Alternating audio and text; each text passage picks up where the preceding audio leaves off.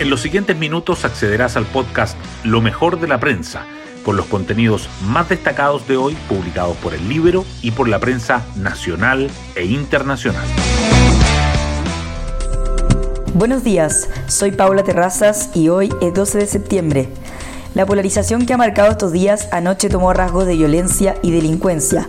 En las horas finales del 11 de septiembre se registraron saqueos, quemas de buses, un camarógrafo de televisión herido a bala y carabineros lesionados. El día comenzó tranquilo en la moneda donde el presidente encabezó el acto de conmemoración de los 50 años junto a líderes internacionales y los expresidentes Lagos y Bachelet. El analista político Max Colodro señala en el libro Hacer un rescate de Allende y la UP es respuesta a la derrota del gobierno en el plebiscito. Hoy destacamos de la prensa. Ceremonia oficial por los 50 años del 11 de septiembre. Boric pone foco en Allende y dice que no es separable el golpe de Estado de lo que vino después. El presidente encabezó actividades en la moneda y pidió que nunca más la violencia sustituya en nuestra convivencia el debate democrático.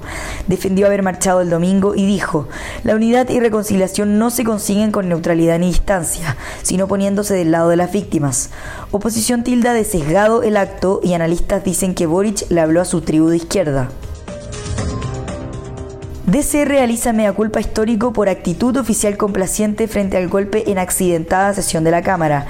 El presidente de la DC, Alberto Undurraga, dijo que entre las sombras del partido está que la actitud oficial de la democracia cristiana fue complaciente con el golpe. El homenaje de la corporación a Salvador Allende terminó en forma abrupta, luego de que la bancada UDI hiciera uso de la palabra para criticar al gobierno de la Unidad Popular y el diputado Gaspar Rivas se paseara con un letrero de ni Allende ni Pinochet. Civil herido de bala, disparos contra carabineros y bus quemado marcan violenta noche del 11 de septiembre. Camarógrafo de Mega recibió disparo en su rostro en medio de ataques armados contra la policía en Villa Francia, donde ocurrieron los incidentes más graves. También hubo disturbios en Ñuñoa, Recoleta, Puente Alto y Peñalolén. Red asistencial redujo horario y postergó miles de atenciones, mientras que colegios y universidades suspendieron clases o terminaron anticipadamente actividades.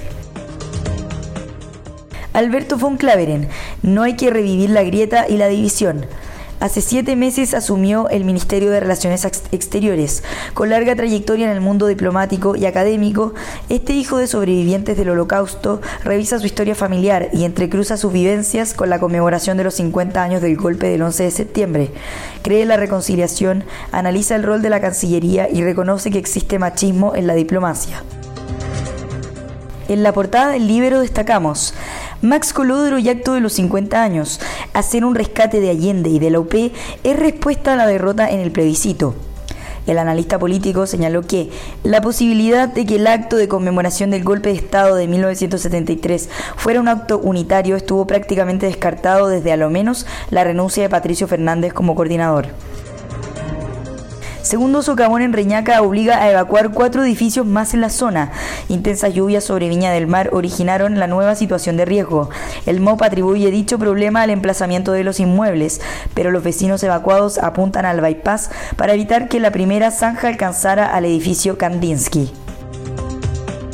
Consejeros de derecha sumaron otra excepción al umbral del 5% para entrar al Congreso. La Comisión del Sistema Político aprobó enmienda para permitir que los partidos que no alcancen el porcentaje requerido puedan fusionarse. Por otra parte, el informe del CEP muestra que la bancada republicana fue la más cohesionada en votaciones. Grandes del retail eliminan 5.700 puestos de trabajo durante el último año. Al cierre del primer semestre, Falabella, La Polar, Ripley, Tricot y AD Retail informaron que emplean 64.088 personas, 8% menos que en igual periodo de 2022, cuando sumaban 69.790. Falabella tuvo la mayor reducción en número de trabajadores, casi con 4.000. La Roja busca la redención con Sánchez y Vidal a la cabeza. Chile alineará sus dos íconos desde el inicio del partido ante Colombia. El duelo correspondiente a la segunda fecha de clasificatorias sudamericanas al Mundial 2026 se disputará a partir de las 21.30 horas en el Estadio Monumental. Y así llegamos al fin de este podcast donde revisamos lo mejor de la prensa. Que tengan un excelente día.